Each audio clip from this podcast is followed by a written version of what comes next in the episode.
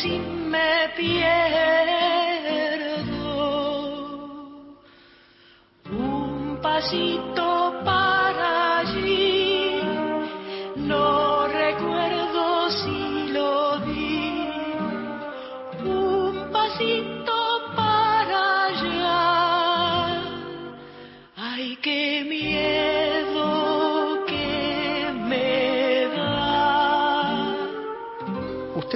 prometió que el 11 de diciembre todos aquellos que están detenidos, ex militares que están detenidos, Mm.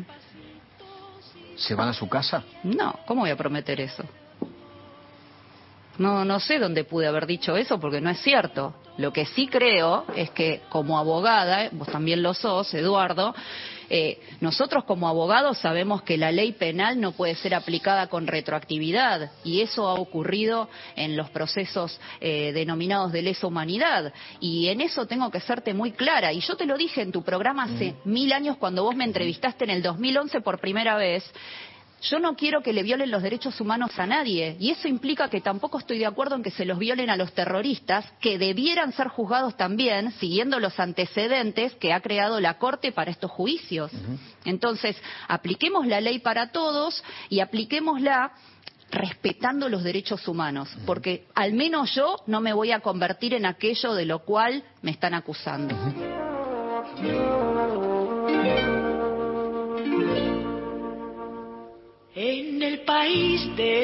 Increíble pero real, a Victoria Villarroel la corren por derecha Cecilia Pando y su marido, el mayor retirado Pedro Rafael Mercado.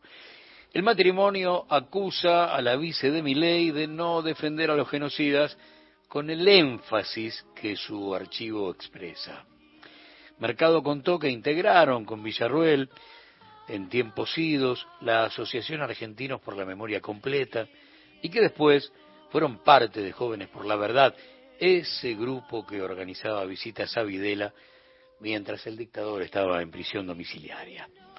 Mercado suele contar con mucha emoción que conoció a Videla a través de Villarruel. Acusada de negacionista y defensora del terrorismo de Estado por Horacio Pietragala, secretario de Derechos Humanos, y Victoria Montenegro, legisladora porteña, ambos bebés apropiados que recuperaron su identidad, Villarruel contraatacó señalándolos como familiares de terroristas. Victoria Villarruel es presidenta honoraria de Oíd Mortales, una fundación que en realidad es el nuevo formato del viejo grupo que lideró en 2011 y hasta su muerte, al año siguiente, Gustavo Corbi, que era la Fundación Tridentina por los Valores Clásicos. Sus líderes eran nostálgicos de la misa tridentina, que era el formato del encuentro católico anterior al Concilio Vaticano II. O sea, un formato de espaldas al pueblo. Corby fue un teólogo ultraconservador que estuvo a cargo de la sección Religión de la Secretaría de Inteligencia del Estado durante el reinado de la AAA en 1975 y durante los primeros meses de la última dictadura, siempre a las órdenes de Otto Paladino. A través de sus artículos en la revista Cabildo, aquel medio emblemático del fascismo argentino, pedía el regreso de la Inquisición. El socio de Corby en la Tridentina fue su sucesor, Eduardo Ignacio Llorente, quien en mayo pasado cedió la titularidad de la fundación a don Guillermo Maximiliano Montenegro, mano derecha de Villarruel y uno de los asesores de la diputada en la Cámara de la en la Cámara Baja de la Nación. Esto de vivir del Estado, ¿viste?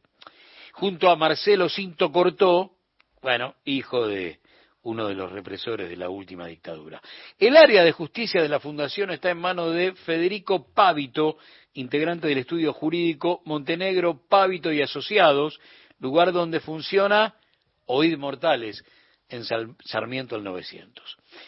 Agricultura tiene como responsable a Santiago Gándara, que saltó a la fama en 2010, reivindicando el accionar de las Fuerzas Armadas en la apertura de la exposición rural de General Pico, en la provincia de La Pampa. Y fruto de esas palabras, Gándara debió dejar su cargo como presidente de la sociedad rural local. La encargada de formación de Oíd Mortales es Hilda María Tejeda de Anchésar, quien suele festejar en las redes cada cumpleaños de Cristian Federico von Bernich, el capellán de la bonaerense condenado perpetuo por crímenes de lesa humanidad. El hombre que eligió a Villarruel para encargarse de seguridad es el coronel retirado Jorge Vives, especialista en inteligencia, que durante el gobierno de Cambiemos fue director de investigaciones de la aduana, justo, mira qué casualidad, cuando el director general de aduanas era el cara pintada Gómez Centurión.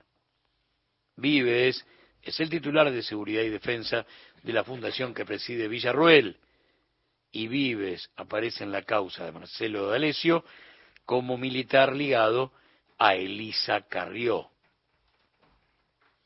Villarruel pasó por todas. Asociación Argentinos por la Memoria Completa, Jóvenes por, por la Verdad.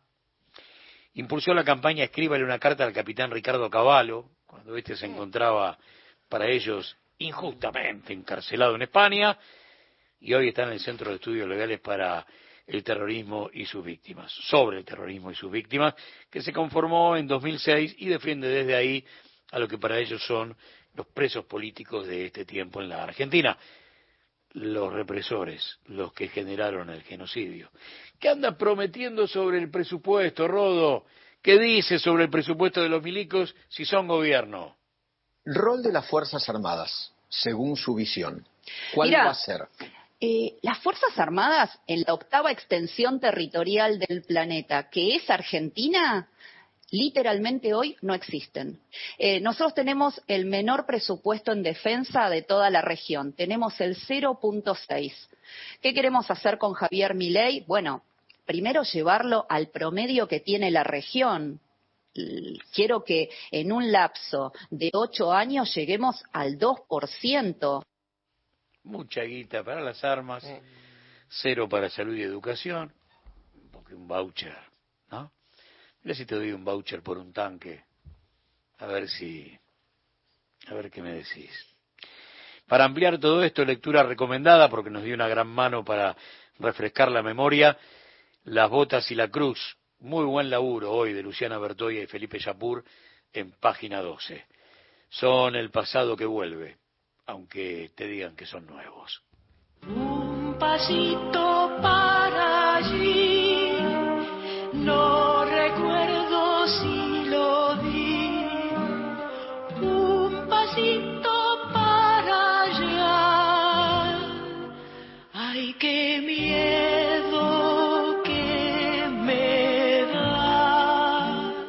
Para la memoria, la columna de Gustavo Campana.